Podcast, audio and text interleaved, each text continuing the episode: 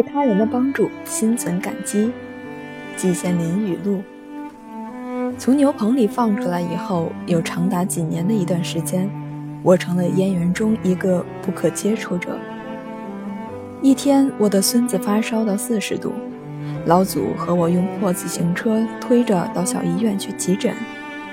一个女同事竟吃了老虎心豹子胆似的，帮我这个已经步履蹒跚的花甲老人推了推车。我当时感动得热泪盈眶，如吸甘露，如饮醍醐。这件事，这个人，我毕生难忘。文革期间，季羡林成了燕园中一个不可接触者。走在路上，没有哪一个敢跟他说一句话。一个女同事帮他推了推车，竟让季羡林感动得热泪盈眶，以致毕生难忘。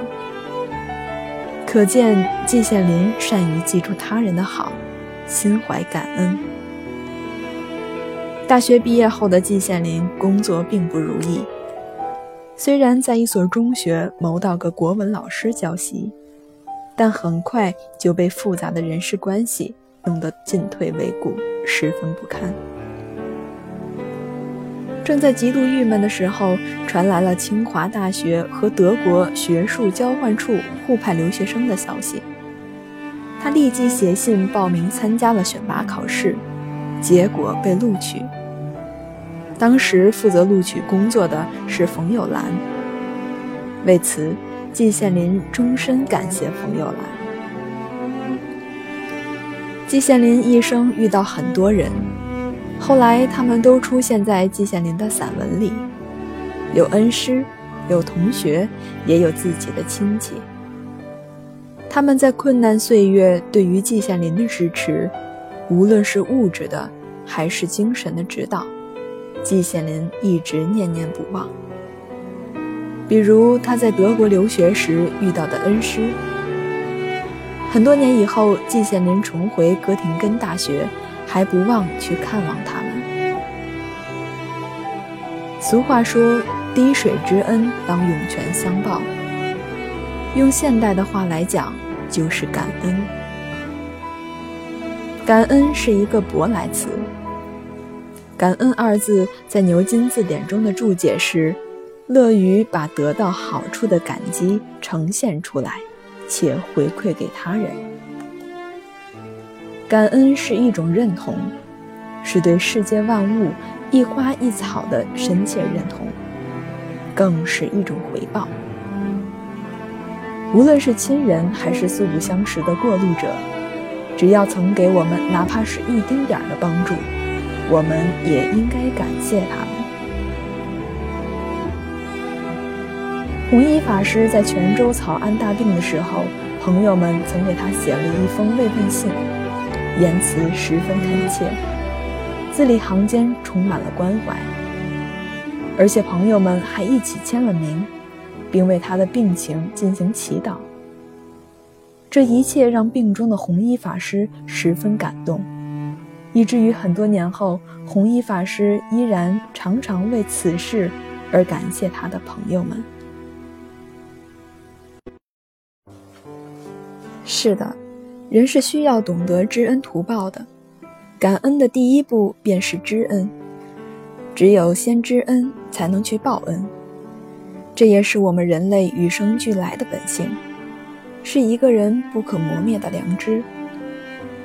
一个猎人上山打猎，看见一只狼卧在山坳里。当他举起猎枪瞄向狼的时候，狼站起来没跑，又卧在那里。猎人不明，近前一看，发现是只怀孕的母狼，而且显得有些可怜。原来这只狼一条腿折了。狼看着猎人，像是在祈求猎人饶他不死。猎人心软了下来，不但没有杀他，还对他的腿进行了敷药包扎。冬天到了。一场大雪封住了猎人的家门，猎人一连好几天无法上山打猎。一天夜里，猎人听到自家靠山根的后院里扑通扑通的像是有人往院里扔东西。第二天，猎人开门一看，院里扔了几只野兔和山鸡。以后每逢下大雪不能上山的时候，都是这样。原来这是狼在报恩。动物尚且懂得知恩图报，人在接受了别人的帮助以后，更是应该懂得去感恩。对父母的养育之恩。朋友的帮助，兄弟的关心，乃至于大自然所给予的一切，我们都应该心怀无限的感恩之情。要知道，懂得感恩是人的一种美好而优秀的品质。对人生、对大自然的一切美好东西，我们都要心存感激，这样人生就会变得更美好。用通俗的语言说，感恩就是这人有良心，懂得知恩图报。感恩，一个看起来很普通的词汇，其实包含很多内容。一日一心得，一个人拥有感恩的心，他就会少一点抱怨与牢骚。多一双发现美的眼睛，少一点世俗的纷扰，多一份真诚的宁静；少一点对自然与环境的破坏，多一份对大自然的感激。